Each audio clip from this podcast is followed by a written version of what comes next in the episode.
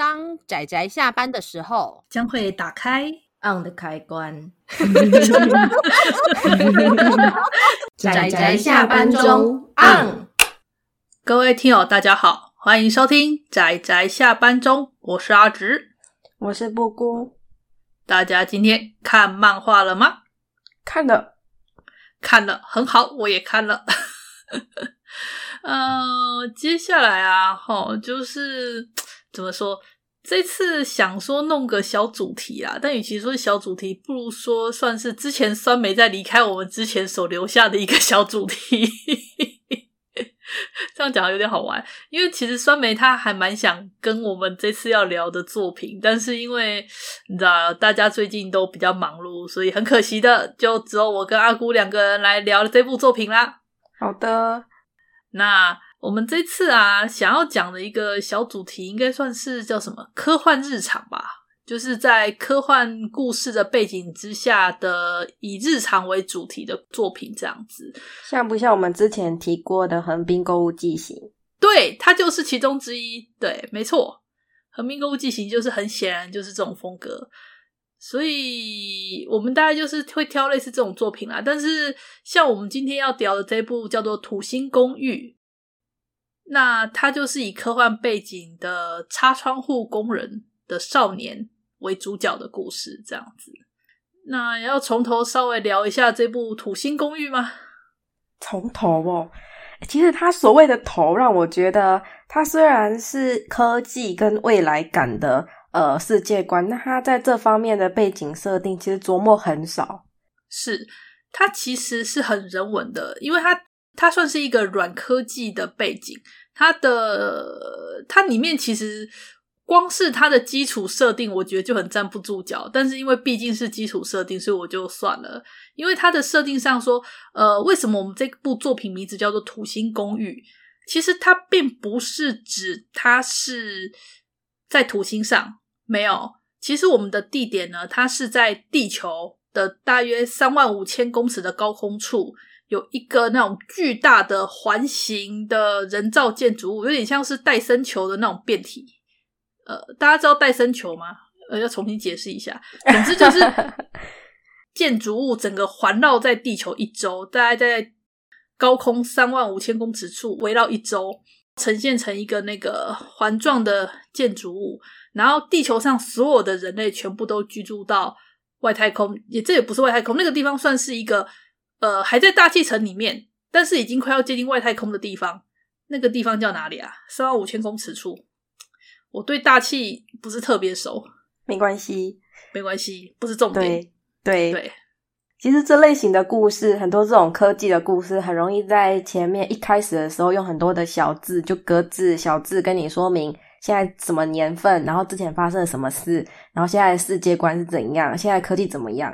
我在看的时候，我大概看完第一话，我发现这部都没有，没有。他只跟你讲说，一地球上没住人了，整个地球变成超巨大的自然保护区，人类全部住到这个地球外外环的这个建筑里面。然后透过角色们的对话显示出来，他没有特别去讲。对。然后第二就是在他们居住的这个环状的巨大的人造建筑物里面，它被分成三层，就是最上层的上层区的居民住在上层，中层区呢是公共设施，就是学校啊、医院啊，在中层区，然后下层区的居民呢，就是一些类似工人啊，或者是一些那种建筑这种所谓的呃第二产业的人这样子，他就是。很明显的就看到说，上城区的居民跟下城区的居民就是有所谓的那种阶级落差，对，好令人担忧的世界观哦。对啊，怎么想就是会会有问题的世界观。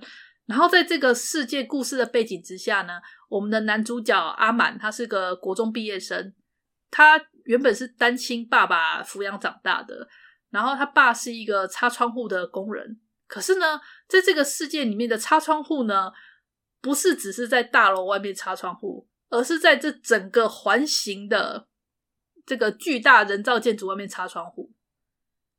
因为你知道，人类还是需要晒太阳的，但是因为他们所在的这个环形公寓呢，它并不是完全离开大气层，那它还是有机会会积灰尘的，所以必须要有有办法去上面做清理的工作，然后才能让阳光照进来之类的，云云云。他们的工人呢，就是负责做这个人工去刷窗户的工作，这样子。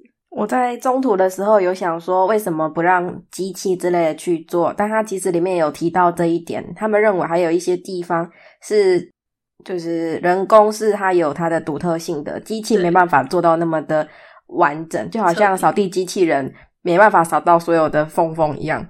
对，还是需要人类去做这种细细致的工作。对，这个就是这样的背景设定。然后，因为男主角的爸爸呢，在呃两年前。呃，好像是两年前吧，就是发生了那个一次一次那个工作意外，然后就大家推测他应该摔下去了。呃，对他们，因为毕竟还是在大气层内，所以其实他们是会掉下去的。那我们的这个男主角阿满，他国中毕业之后呢，因为他也没什么想做的事情，他就想说，他想要就干脆就继承他爸爸的工作，加上他也有算是他爸爸那边的人脉，就是擦窗户工工会的这边的人脉，他就去开始去那边工作这样子。然后故事就从我们这个阿满这个菜鸟的擦窗户清洁工开始，然后就从他跟客户之间，他跟那些工会的成员们之间。然后各种的互动，还有他跟那个下层居民之间的人们的互动，然后开始了这整个故事，这样子。嗯，我觉得啊，这一部作品它虽然是落点是在未来的世界，然后科技也是我们现在无法想象的，嗯、但它描绘的人的生活，我每一页每一页我都可以跟我们现在 平民的生活做对应。诶，是啊。哪怕它其实是日本人画的关于未来的故事，但我可以跟台湾的一些现象、跟台湾的一些职业做对应。这个它是一部很人文的作品啦，虽然它是在科幻背景之下，但很显然的是，我觉得我们这次挑的这几部作品都是在科幻背景之下相当人文的作品。科幻日常是不是有这样的倾向啊？就是很人文。可是我觉得科幻日常还可以区分说，关于科幻下面人因为科幻的原因，呃，也不能这样讲，人因为科技发达的原因衍生出了新的问题，嗯、以及在改环境改变之后，他们日常的生活会变成怎么样？嗯、我觉得大家可以变成这两个路线。那这一步比较没有再去说哦，他因为这样遇到了很多什么问题，他比较像是日常生活，人们因为这样子的科技改变。日常生活造成什么改变？这样子的类型而已。嗯，是呢。对，它是没有那么的严肃，它其实是蛮可爱的，真的。就是这个背景很糟糕，令人担忧。然后呢，这些人也有点令人担忧。但总之，他们合在一起之后，大家都是一群可爱的人，然后他们过着快乐的生活，只能大概这样讲。应应该就是人都是好人，你可以就是你生活中会遇到的。那些家庭，然后很关系很密集的这种好人吧，因为毕竟就是大家都是在下层一起工作、一起生活，所以就是非好非坏啦。对，邻里之间互相帮忙，但是一定也有那种不喜欢这家伙，或者是认同这家伙或不认同这家伙，就是还是会有这种。你的邻居啦，你知道你跟街坊邻居怎么相处？那种乡下的街坊邻居是怎么相处？他这个作品的呈现出来的那种氛围就是这种感觉。我没有真正的反派，没有真正的坏人，可是问题是你身边的好人可能同时也有很多的问题。当然，你跟他相处的很好，嗯、你可以看到他的优点，但他同时也告诉你说，这个人其实有这样这样的缺点。大概是大家都非好非坏的一个让人很有真实感的故事。对，而且他们呢，哈，因为做这个擦窗户的工作，他们就是想要维持他们在外面活动的话，一些设备费还是需要投资进去，所以其实费用很贵。然后通常只有上城区的居民可以委托他们做，只是偶尔也是有下城区的居民，只要钱够多，也是可以请他们做。只是下层的工作比较危险，因为我们刚刚有说过，他这个他那个公寓啊，因为它是像一个土星环一样围绕在地球外面，所以它其实还是会掉落。插在下层其实是很危险的，你是必须半悬空在在那个外面做，并不是像是站在那个地上层，这样站在地板上擦往擦擦地板一样。对对，对看起来就很可怕。乖呢，对，难度会特别高，所以呃来说，就是其实接下城区的工作其实比较不划算，但是你就发现还是会有一些他们之间客户之间跟他们之间的一些他们的想法跟他们的一些内心的那个。就是就是他们就看故事中的对话，还有我们这个男主角在遇到这些事情之后，他怎么慢慢的一个成长，然后一个少年他自己的自我的思想跟一些他对这个工作的一个反思跟想法吧。然后还有上城区的居民也不全部都是高傲的，也是有一些很很和善的。但是你就发现，其实他们之间有很多他们自己的问题跟他们自己的想法。嗯，感觉有鸿沟，有鸿沟啊，还是有。然后。最让我意外的是啊，吼，其实我没有想到这个故事到最后会发生还蛮严重的大事件，这么令人担忧的世界观，不发生也很奇怪。可是，对，可是当时发生的时候，我内心真的揪了一下，你知道，我就觉得啊啊，为什么？难得，嗯，就对啊，这真的是让我觉得。看了还是有点难过的一些事情了。这这个故事其实不全部都是好啦，也有发生一点让人难过的事情在。嗯、老实说，我觉得这个故事很多背景就是建立在令人难过的事情上。啊、呃，也是啦，只是里面的人活得很努力，很有希望，很朝气而已。对啊，男主角也因为活得很努力，也有被其他人看不顺眼过。对啊，所以。总觉得就是这个故事，其实整体来说，我觉得是很很柔，算是蛮柔和的啦。那我记得这部好像有获得那个日本文化厅媒体艺术季的那个漫画部门大赏，有有，我记得还有得奖过。然后是台湾东贩出版社代理，代理了全七集，可以，我记得好像有电子书，对不对？对，有有，有电子书，然后因为是东贩的，所以我记得书好像也不难找，不确定诶，因为我这我手上这部是当时是买二手二手品拿到，所以我现在不太确定现在能不能找到现货。嗯，但是如果大家找不到实体书的话，就可以看看电，可以买电子书，没有问题。我刚刚突然想到一个事情。我们不是说这是在外太空，嗯、不对不对，这是在大气层，在窗户外努力的悬空擦窗户的故事。但是我想说，他们在讲的故事还蛮接地气的。啊、我刚刚突然想到这个，在窗在悬空，在你想要讲这个奇怪的双关语笑话吗？对，对不起，我刚刚突然冒出来了。好哦，双关语笑话。对不起，冷到大家了。OK 的，OK 的，OK 的，能理解，能理解。嗯，我是想说七集，然后整个故事虽然画风是比较偏那种笔笔触感很强烈啦，然后角色其实就是比较偏可爱，也没有说特别特别漂亮或特别帅气，就是朴实朴实的画风。对对对。对大家如果看封面的话，哎，封面我们不是故意放颠倒，是它本来就颠倒。先跟大家说明一下，封面封面就是颠倒的。嗯，那封面就我们的男主角阿满就长这样，有没有长得就很朴素？一开始我看他说国中毕业，有点嗯。国中了哦，对啊，人家国中毕业的啦。国男生男生国中生还是长这样，要到高中生才会往上抽啦。男生都是这样，嗯，所以整体来说，我个人看了其实还蛮喜欢这一部的。嗯，他有很多里面会有遇到很多形形色色的人啊，例如说像是一直照顾他的那个阿仁，有没有那个大叔？对呀、啊，大叔。然后还有一个那个。呃，很看不顺眼他的那个真哥，嗯，真哥，真哥后来也也算蛮有趣的一个角色。然后我还很喜欢那个，就是在那个上城区轨道那边检查有没有陨石的那个大姐，对，还有他，还有他养的猫，对，养的猫，看到他里面有猫猫，我就好开心哦，有猫诶。猫猫不会绝种，它会努力，是因为这个这个原因吗？对啊，他。如果其实我每次都觉得这个他这个故事的背景设定观，如果去细想的话，还真的有点很站不住脚。因为因为你光是要能够建立一个这种环状的巨大可以塞满人类的这种巨大人造建筑，其实其实还蛮不可思议的。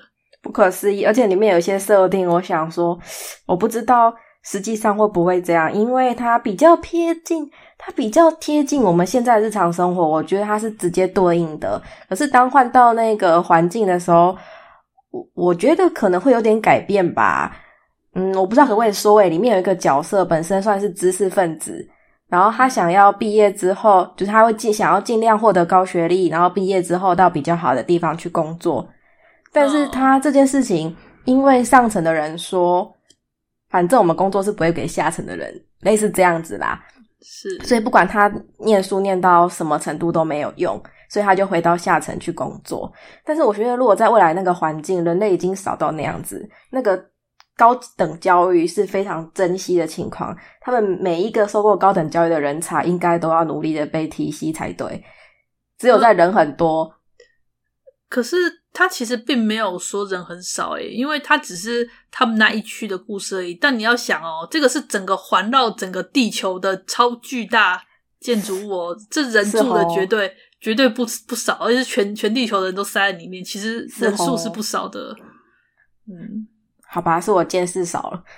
地球是很大的，是。当然，我有想过换个角度想，因为他们的蛋糕变少了，所以我们他们要排挤上餐桌的人。所以，其实对于这个设定，我算是一半觉得有道理，一半觉得是不是不会这样，算是一个比较模棱两可的地方。但我觉得，如果是因为你知道地变少了，能占有地的人就变少了。当有人要来抢他们的蛋糕的时候，当然是给我下去。下餐桌去，嗯，对啊，人性嘛，总是会有那种资源的争夺，这是理所当然的。唉，所以我说这部要讲这个实在太多了，嗯，很令人担忧的世界观。大家自己看，有有有任何的心得或者是想法都可以跟我们说，但是我觉得还是要自己看过。嗯，因为他把很多一些现在的社会问题塞进去，虽然不是那么明显，但是他一直努力的呈现出一种那种小镇小镇居民互相互助的这种淳朴氛围啦。然后，对对对，而且一直很聚焦在主角跟他周围的人事物身上。然后，对啊，除了最后面的两集，诶，最后三集吧，最后三集那个整个一个大事件的结局这样子，就。整体来说，我觉得很对，能理能理解为什么可以得到那个文化厅美图艺术赏艺术赏。对，而且这部这部好像后来原本说要影视化，然后还说可能会动画化，但好像因为呃，我记得好像是因为某个某家电电影公司破产，然后就胎死腹中，所以总之。明明是一部还蛮适合动画化的作品，但很可惜的没有，它就只有漫画而已。我觉得它电影化也很适合。虽然说科幻背景的电影有时候都比较强调需要特效，可是因为这部诶、欸、接地气，呵 呵接地气的原因，对，所以这会变成比较边缘的，嗯，就是本科技本身会变成一个背景。所以它会需要的特效会其实会少很多。这部的重点，它的卖点跟它的魅力在于人文的部分，人文跟一些哲学思想。所以我觉得它电影化是一件很容易、很容易的事情，而且它角色也多。你还是要拍大场景啊，不过现在可以用那个 CG 想办法来处理，对啊，所以应该应该是有办法。是一个相对好处理的。嗯，它并不像整部都需要大制作那么高的成本，对吧？应该这样讲，它成本可以压缩。所以照理说是一个还可以电影化的真人电影化的题材，但其实我也很希望它能动画化，因为七集动画化其实也是以这个集数来讲，其实也是蛮适合的。嗯，是而且十二集或二十四集，看他怎么画。对啊，而且也有这种结尾的大事件，也很适合做收尾。我觉得整个看起来，我也觉得这是一部很适合拿来动画化的作品。二十四集应该很刚好。对，我也觉得差不多，嗯、一本大概、嗯、大概三集。嗯，对啊。不过这也只是想想啊，我们只能期待有一天看会不会有这个机会。但目前为止，这部还有办法，大家还有办法买得到电子书，我觉得就很不错。嗯，有机会大家真的看看啊，很很推荐的一部。嗯，那阿姑，以此之外还有什么特别想要再补充的吗？我哦，嗯。好像没有什么特别需要补充的了。我觉得这部有很多想法，大家自己看，然后自己想，其实是比较好的。嗯，赞成。没错。对呀，在我们还没有呃剧透任何东西，然后大家都还没有看的情况下，讲这些其实也是有一种泛泛之谈的感觉。有一点。嗯，对啊，那还是就希望大家就自己去看吧。关于这个名为阿满的少年窗户工，他的成长、他的历程，然后他所见的世界跟他所想的事情，就是一个类似这样的故事。嗯，好啦，那今天关于土星公寓的推荐，呃，希望大家会喜欢。那之后我们应该还会再介绍几部也是类似这种日常科幻日常风格的作品。嗯，好。那今天的推荐就差不多到这里啦，谢谢大家的收听，我们下次再见啦，大家拜拜，拜拜。啊，上班，上班，我不要工作，下班了，回去回去工作喽。